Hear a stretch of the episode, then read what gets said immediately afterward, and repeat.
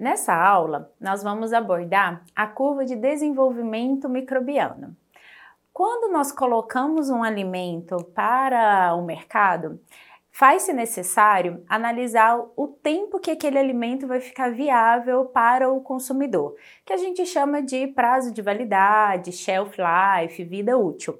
Então é comum e é natural e até obrigatório dentro dos estabelecimentos, seja industrial, seja numa planta de uma unidade de alimentação e nutrição, que a gente coloque esse alimento a um teste de estresse, que é quando a gente vai avaliar em condições aceleradas até que ponto aquele alimento momento ele vai se deteriorar, ele vai se degradar.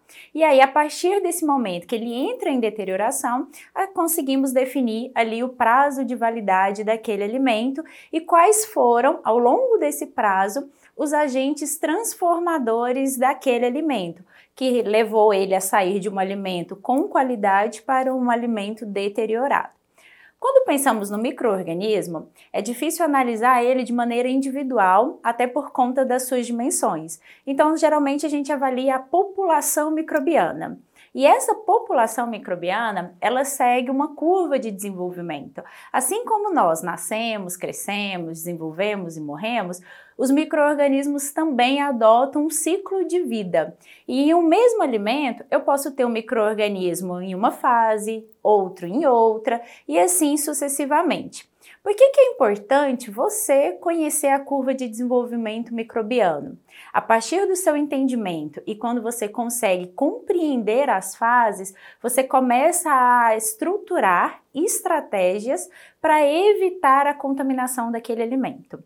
E quando a gente pensa nessa curva, ela é desenvolvida em fases. Nós temos a fase lag, que é uma fase de adaptação. Aquele microorganismo, ele nunca esteve em contato com um determinado alimento. É a primeira vez que ele vai começar a se desenvolver ali. Então ele precisa se adaptar primeiro, assim como nós quando estamos em um ambiente que nunca frequentamos. Nós vamos se adaptar. Então, o microorganismo ele irá se adaptar, ele irá reconhecer aquele alimento, ver quais enzimas são necessárias para que ele possa degradar aquele alimento e assim sobreviver naquele meio.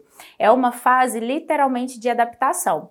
Vai ter desenvolvimento? Não, não terá desenvolvimento, porque aquele microorganismo está se adaptando. Uma vez que ele se adaptou, ele já sabe quais enzimas ele vai colocar naquele ambiente para poder se alimentar. Ele já começa a entrar numa nova fase, que é a fase log, que é uma fase realmente de desenvolvimento. E como nós estamos falando de microorganismo, é um desenvolvimento rápido e acelerado. É aquele momento que eu até brinco com os alunos que abriu a geladeira, não tinha nenhum alimento estragado. No outro dia, quando você abriu, você já está percebendo que o alimento se deteriorou em condições assim de horas, né? Então, realmente é um desenvolvimento muito rápido, é multiplicativo, é em escala exponencial, e aí você vai ter uma, uma cultura bacteriana muito maior nessa fase. Naturalmente, os nutrientes daquele alimento, eles tendem a cair, né? Você vai entrando num momento de degradação nutricional e aumento de metabólitos produzido por esses microorganismos. Então, o alimento ele para de ter nutrientes, ele para de ser um ambiente favorável para aquele microorganismo. E aí nós entramos na terceira fase, que é a fase estacionária, aonde eu não tenho mais desenvolvimento, o número de células vivas é praticamente igual ao número de células mortas e você entra no que a gente chama de uma linha estacionária. É tendência que aqueles micro-organismos que ainda estão nesse alimento irão para a última fase, que é a fase de morte, né, é, microbiana. E aí você tem aquele alimento já todo em estado deteriorado e você consegue realmente perceber que aquele alimento ele está estragado e o único destino dele vai ser ali o, o descarte. Quando a gente entende todas essas fases, fase lag, log, estacionária e declínio, você consegue compilar métodos de conservação para frear isso. Vou dar um exemplo. Se você está colocando um alimento no mercado e você sabe que aquele alimento ele ele tem uma facilidade de desenvolvimento de uma bactéria que gosta do frio, Obviamente, você vai colocar naquele alimento algum método de conservação que ele não precise ir para a temperatura de geladeira. Porque uma vez nessa temperatura, você vai estar tá favorecendo o desenvolvimento microbiano.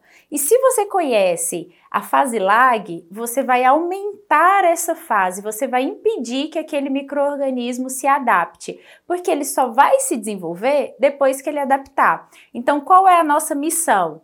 Aumentar a fase lag. Quanto mais eu coloco empecilhos nessa fase lag, mais eu vou estar freando o desenvolvimento microbiano, que é o que a gente chama de barreiras, que são os fatores intrínsecos, os fatores extrínsecos, que vocês irão estudar nessa primeira unidade quando a gente está falando do desenvolvimento microbiano.